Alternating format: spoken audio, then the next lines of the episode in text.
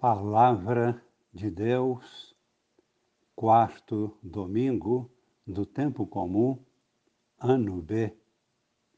Amigos e irmãos, participantes da vida nova em Cristo, com Maria em oração. Observando bem, poderemos ver uma dinâmica entre a primeira leitura da missa de hoje e o Evangelho que será proclamado. Qual é esta dinâmica? É a seguinte: na primeira leitura, há uma promessa.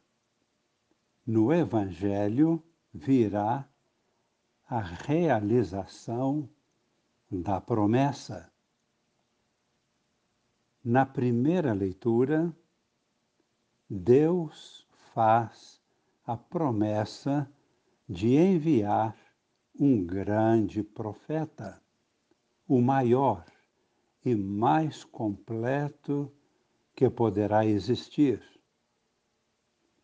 No Evangelho, este profeta já está presente. É o próprio Cristo. Ele fala com autoridade e comprova a veracidade de suas palavras com sinais especiais, verdadeiros milagres de curas e libertações de espíritos maus. E diante disso, todos se mantinham em silêncio, admirados, e se convertiam com a sua pregação. Consideremos brevemente em que consiste a missão de um profeta. Devemos evitar a consideração da missão profética como se fosse resumida em anunciar fatos futuros. Isto até pode acontecer, mas não é o principal. A missão profética aproxima-se da missão sacerdotal, ou seja, estabelecer uma ponte entre Deus e os homens, construir uma ponte com a palavra de Deus, não se trata de dizer qualquer coisa bonita ou comovente. Não é isto. Trata-se de trazer para as pessoas uma mensagem que Deus mesmo revelou e mandou transmitir. Toda a história do povo de Deus foi construída assim. Deus falando, dando orientações e também transmitindo o seu espírito para que as pessoas fossem capazes de agir conforme suas determinações. Deus dirige a história de seu povo, a nossa história.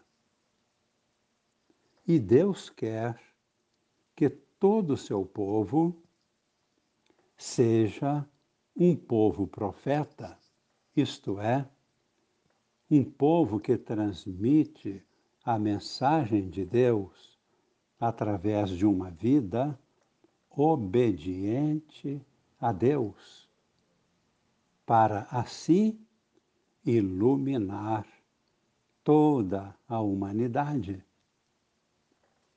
Toda a humanidade é o grande rebanho de Deus e Cristo é o único pastor. Assim, o povo de Deus é um povo profético e também um povo sacerdotal, quando une os corações das pessoas com o coração de Deus. Cristo é o profeta por excelência, porque ele é própria palavra de Deus, falando com o seu povo.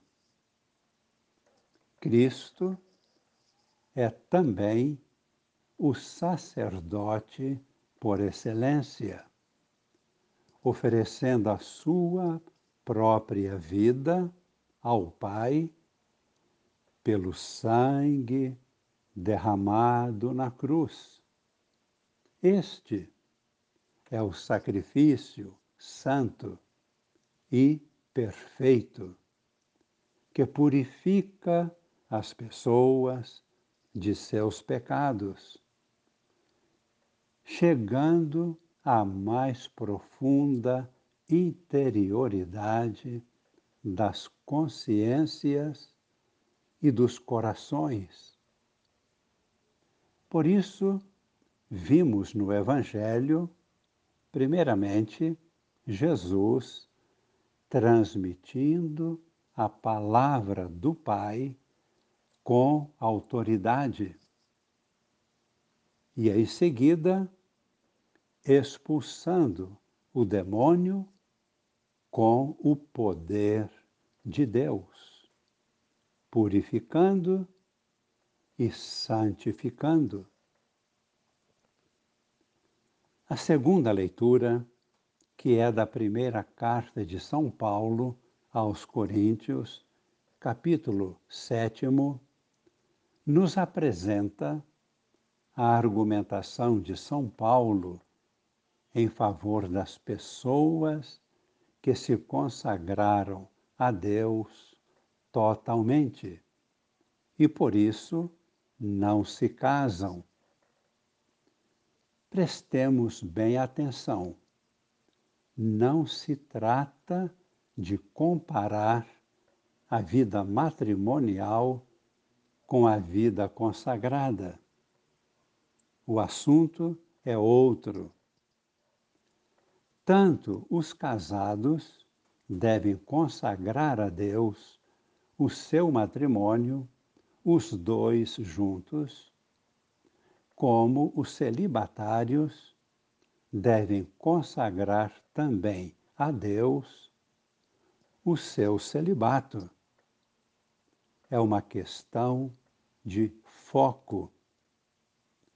Em qualquer estado de vida, o foco é este: a dedicação de sua vida a Deus. Rezemos neste momento, louvando e agradecendo a Deus pela vida e pela missão que Ele nos confiou qualquer que seja nosso estado de vida.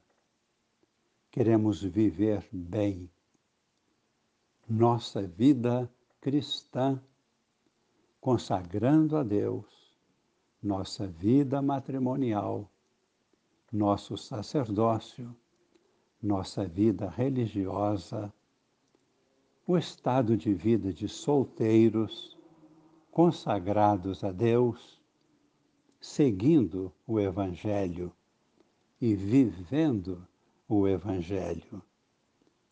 E sobre nós, pedimos a Deus a sua bênção e que esta bênção permaneça em nossos corações para sempre e chegue também às nossas famílias, a toda a Igreja, a toda a humanidade. Abençoe-vos o Deus Todo-Poderoso, Pai e Filho e Espírito Santo. Amém.